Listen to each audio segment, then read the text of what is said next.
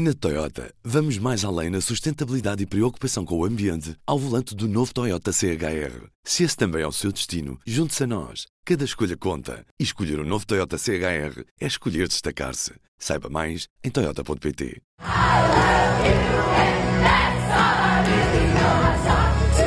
As imagens correram o mundo. Grupos de adolescentes em êxtase, a cantar em coro, a abanar as lanternas dos telemóveis ao ritmo da música. Jovens a dar as mãos e a formar um círculo enquanto cantam em uníssono as músicas da sua cantora preferida. Tudo isto num cenário improvável, uma sala de cinema.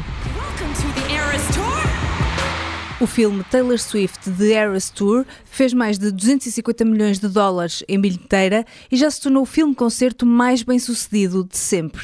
E deu-nos um pequeno vislumbre do entusiasmo que os fãs da cantora, os Swifties, conseguem atingir quando se juntam. Há quem o descreva como uma espécie de culto, um culto que gera muito dinheiro. Com mais de 150 concertos previstos, incluindo duas datas em Portugal, a Eras Tour é a primeira digressão na história a ultrapassar a marca dos mil milhões de dólares e está a caminho de ser a digressão mais bem sucedida de sempre.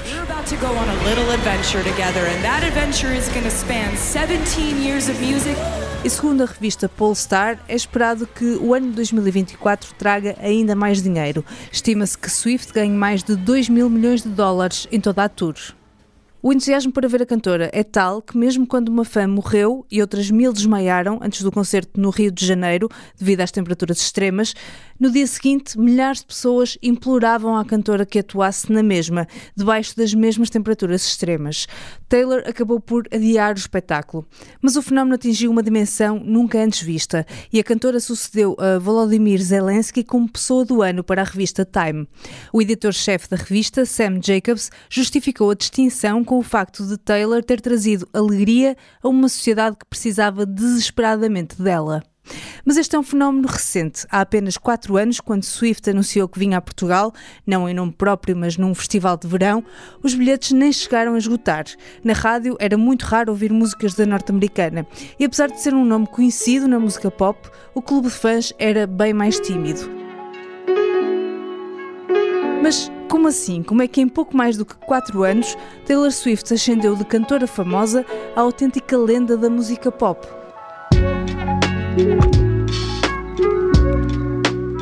Neste episódio mergulhamos na história da cantora norte-americana, da música e da relação com os fãs e tentamos perceber porque é que o entusiasmo à volta de Taylor Swift cresceu tanto nos últimos tempos. Bem-vindos ao Como Assim? Eu sou Inês Rocha.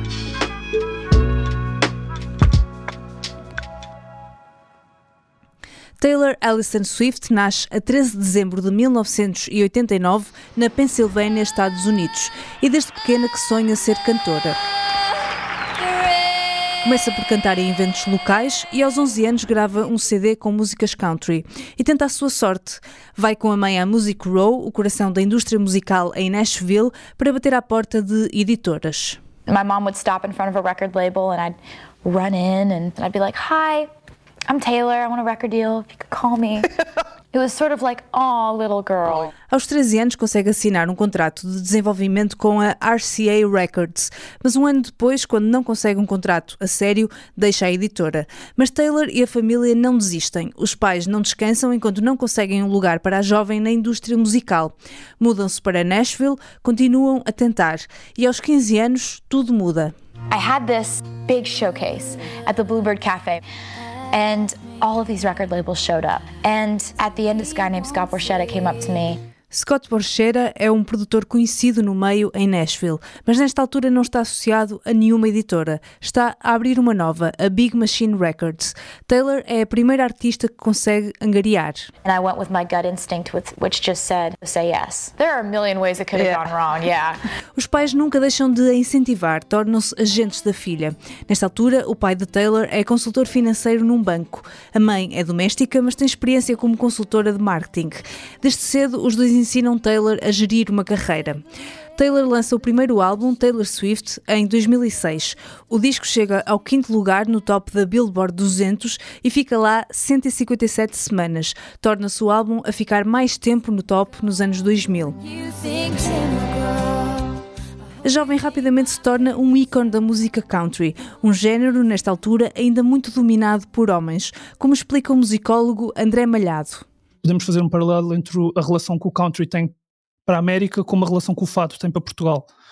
É um bocadinho uma representação idílica do que é ser norte-americano na sua associação ao meio rural, na sua associação com a mitificação dos cowboys, e o que a Taylor Swift acaba por conseguir fazer é mostrar que o country pode ser mais do que um conjunto de, de metáforas e de, e de, representações associadas a esse, a esse imaginário norte-americano. Só que a Taylor Swift faz isso de uma forma bastante particular, é que ela não, ela não nega as convenções próprias do country porque ela também representa a ideia de, da mulher ideal, da mulher perfeita, da Miss eh, America, não é? A americana, e todos esses, todas essas transformações, no fundo, ela utiliza como inspirações para a escrita das suas músicas.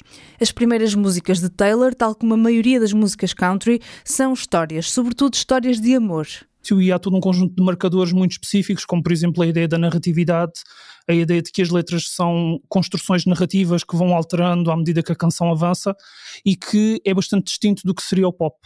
Mas apesar desta característica muito marcada, a artista vai acabar por saltar para a música pop. O álbum Red é o início dessa transição.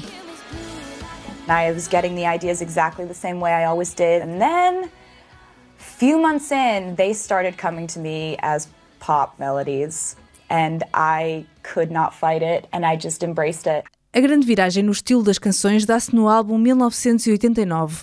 Aos 24 anos, Taylor troca de vez a guitarra acústica pelos sintetizadores e pela bateria. And I woke up at 4 in the morning. I'm like, it's called 1989. I've been making 80s synth pop. I'm just going to do that. I'm calling it a pop record. I am not listening to anyone at my record label. I'm starting tomorrow. É um, um, momento bastante de viragem muito, muito marcada que, que não só se percebe na música dela, como se percebe na reação, na reação que o público tem à música dela. Há, no fundo, uma transição tão, tão abrupta, se quisermos, para o, para o pop, apesar dela no Red ter algumas músicas já um pouco uh, por aí, que sentem que, ok, então afinal o que, é que, o que é que a Taylor Swift andava a fazer antes e, e o que é que ela está a fazer agora? Então afinal ela era uma verdadeira artista country ou não? As críticas ao álbum no meio country não são simpáticas. No fundo ela enganou-nos, ela não é uma artista uh, country, ela afinal é quase como, uh, e desculpem a expressão, uma vendida às indústrias porque agora decide entrar no, na música popular. O álbum 1989 marca também uma viragem na forma como a vida de Taylor é explorada nos mídia. Taylor continua a fazer o que sempre fez, a escrever canções sobre os seus amores e desamores. Mas nesta altura, os objetos das letras são muitas vezes homens famosos. Há uma especulação constante sobre a quem são dirigidas as letras. Será sobre John Mayer? Será sobre Harry Styles? E há quem a critique por expor dessa forma as relações. I think frankly that's a very sexist angle to take. No one says that about Ed Sheeran. No yeah, one says right. it about Bruno Mars. They're all writing songs about their exes, their current girlfriends, their love life, and no one raises a red flag there. Mas apesar de ter abraçado definitivamente o pop nas suas canções, Taylor continua a contar histórias e aproveita também as narrativas que são criadas à volta dela para construir as suas personagens. É isso que faz em 2017 em Reputation. O álbum surge um ano depois de uma série de polémicas com Kanye West e Kim Kardashian que quase lhe destruíram a carreira. A relação entre Taylor e Kanye foi polémica desde o início. Em 2009, o rapper invadiu o palco dos prémios da MTV para dizer que o galardão que tinha sido conquistado por Swift deveria ter sido entregue a Beyoncé. So thank you so much for giving me a chance to win a VMA award. I... Yo, Taylor. I, I'm really happy for you. I'm gonna let you finish. But Beyonce had one of the best videos of all time. Nesta altura, o mundo ficou do lado de Taylor, uma jovem cantora humilhada em palco por um homem gigante na indústria.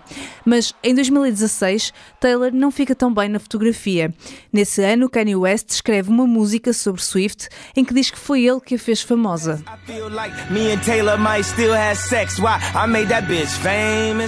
E Taylor responde: There are going to be people along the way who will try to undercut your success or take credit for your accomplishments or your fame.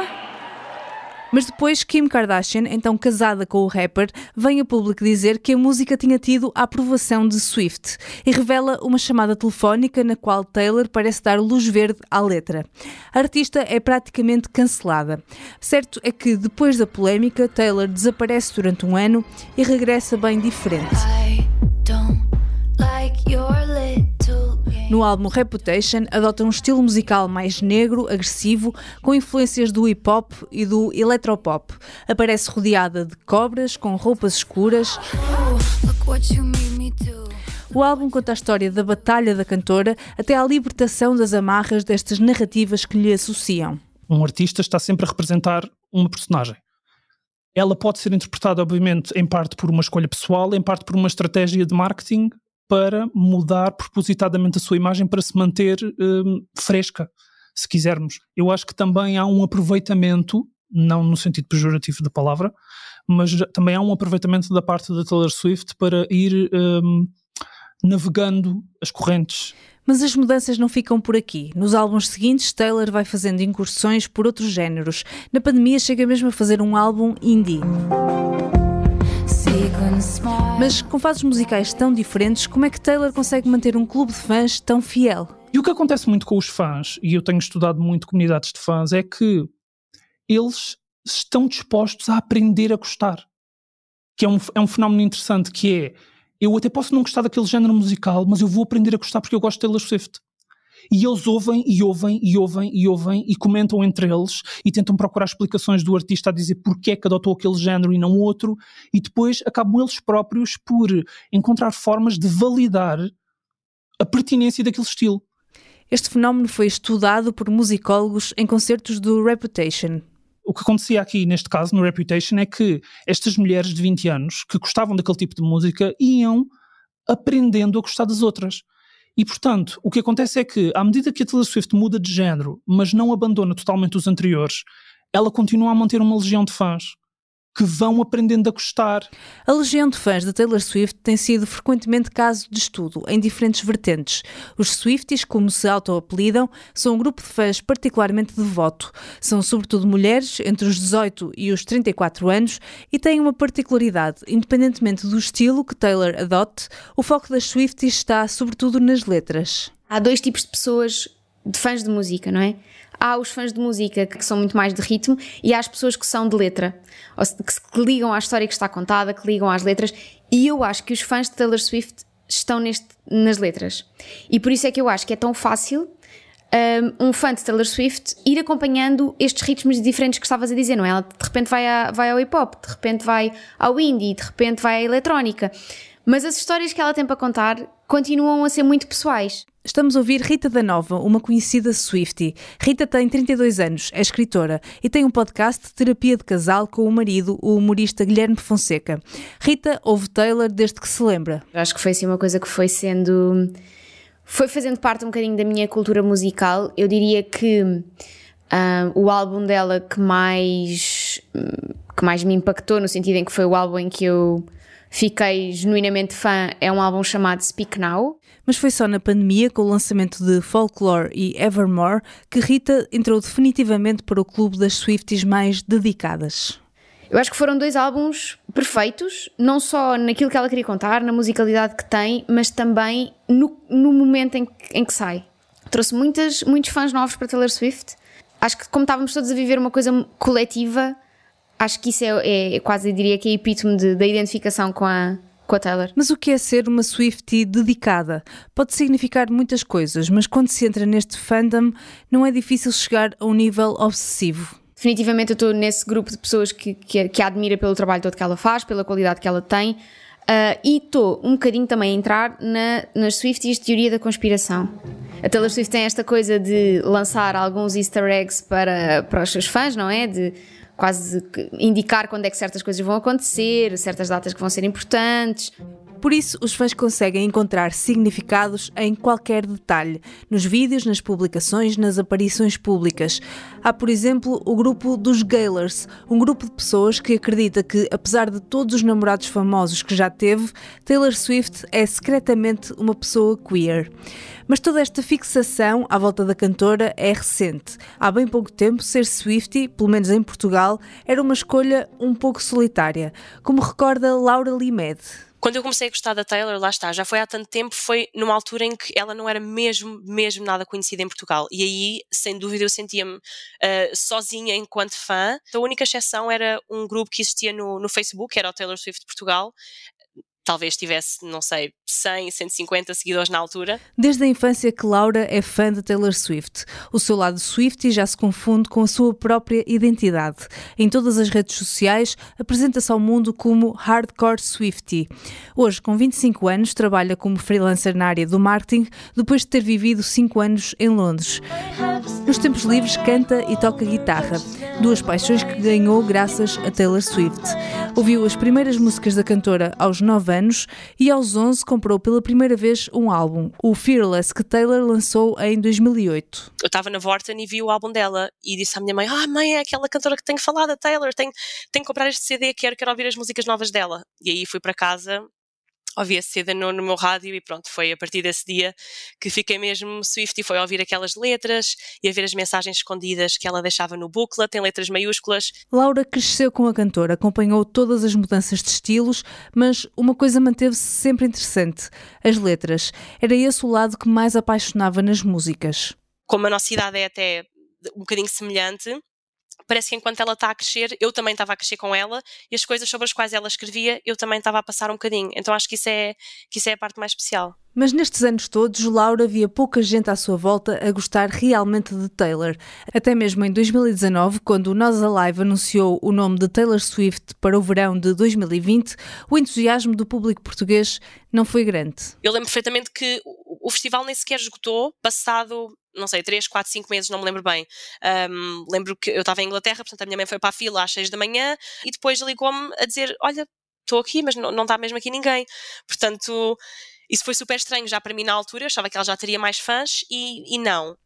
De 2019 para 2023, o número de fãs da Taylor Swift explodiu. O grupo de Facebook, que tinha 150 pessoas, hoje tem 2.500. E existem vários grupos no WhatsApp onde se juntam os fãs mais ativos. Esta comunidade tornou-se cada vez mais visível nos últimos anos. É costume fazerem festas onde só passam músicas de Taylor Swift. No final desta semana, por exemplo, os fãs vão se juntar no Porto para comemorar o aniversário da cantora, que faz anos a 13 de dezembro. Fazem Fazem-se festas de pijama, concursos de outfits, em que quem estiver mais parecido com a Taylor ganha prémios. Mas então, desde 2019, em que ninguém fez fila para ver Taylor Swift em Portugal, até agora, em que se comemora o aniversário da cantora sem ela estar presente, o que é que mudou? Isto já começa a ser um hábito nos episódios de Como Assim, mas o que aconteceu foi uma pandemia e o TikTok. E eu penso que talvez, não sei, acho que o fenómeno do TikTok já tem feito isto com outros artistas, claro, e é uma coisa boa, sem dúvida, e é ótimo que ela agora tenha mais fãs e seja mais reconhecida, mas eu penso que talvez seja, seja um bocadinho por causa disso, sim. De facto, a partir de 2021, sobretudo, os números de Taylor no TikTok explodem. E para isso contribui outro fator, uma decisão que a artista tinha tomado em 2018 de regravar todos os seus álbuns. É um problema comum na indústria musical. Um artista grava os seus álbuns com uma editora, mas os masters, ou seja, os originais das gravações, são por direito dessa editora, que pode fazer o que quiser com eles.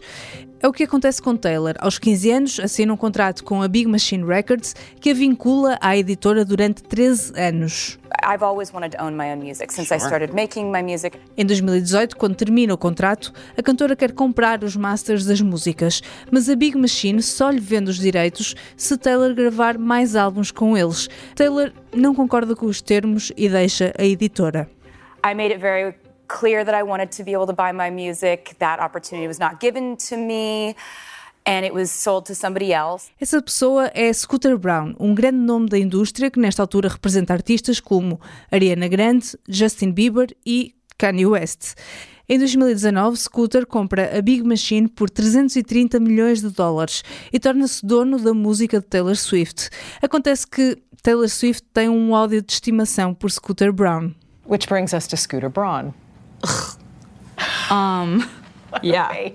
Taylor culpa-o pela polémica que quase lhe destruiu a carreira em 2016 e entra numa guerra com o produtor.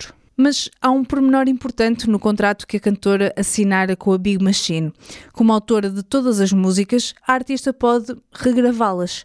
É exatamente isso que decide fazer.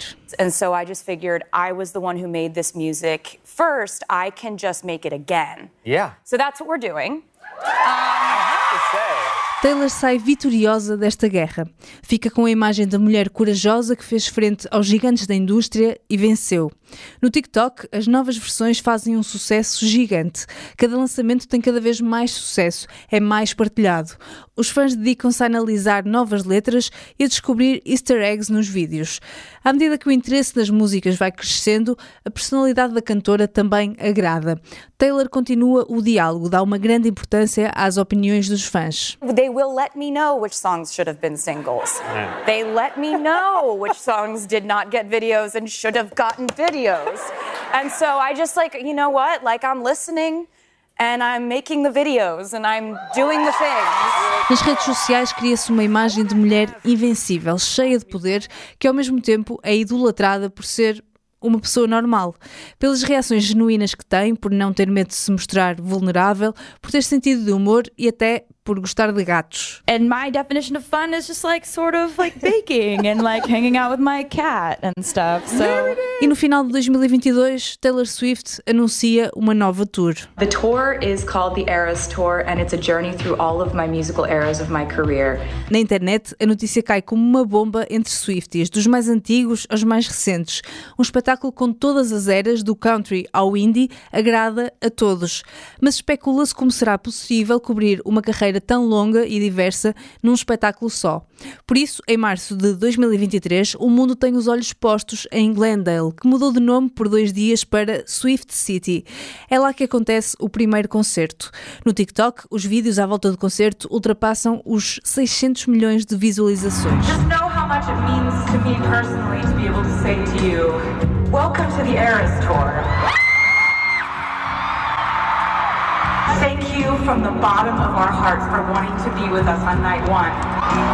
O concerto dura 3 horas e 15 minutos. Swift canta 44 músicas, muda de roupa 16 vezes, a maioria em palco. Não há intervalos. As reações são de entusiasmo e também de preocupação com a saúde da cantora. Taylor irá repetir este formato nos meses seguintes por todo o mundo e em junho anuncia que vai fazer o espetáculo em Lisboa. Ai, a minha reação foi, foi divulgada nas redes sociais pelos meus amigos porque foi, quer dizer, foi uma coisa estúpida mesmo a minha reação. Mas quem vai à Espanha, ao Santiago Bernabéu?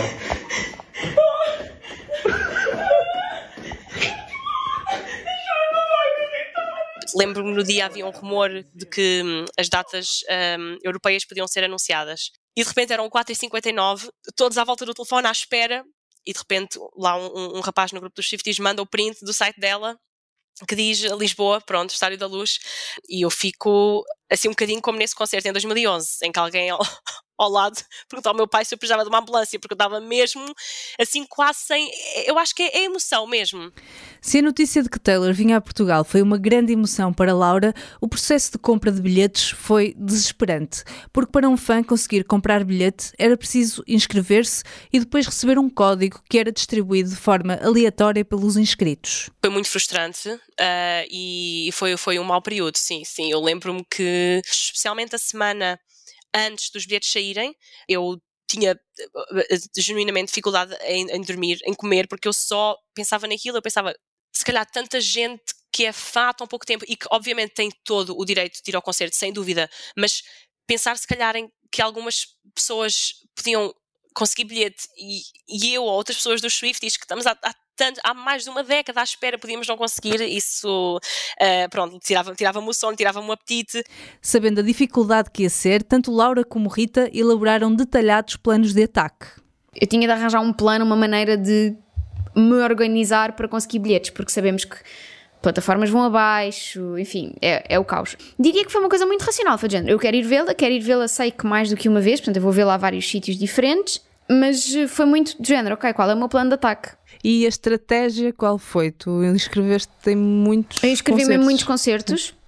A estratégia foi precisamente essa: foi olhar para a Europa e tentar perceber onde é que à partida eu consigo ter códigos.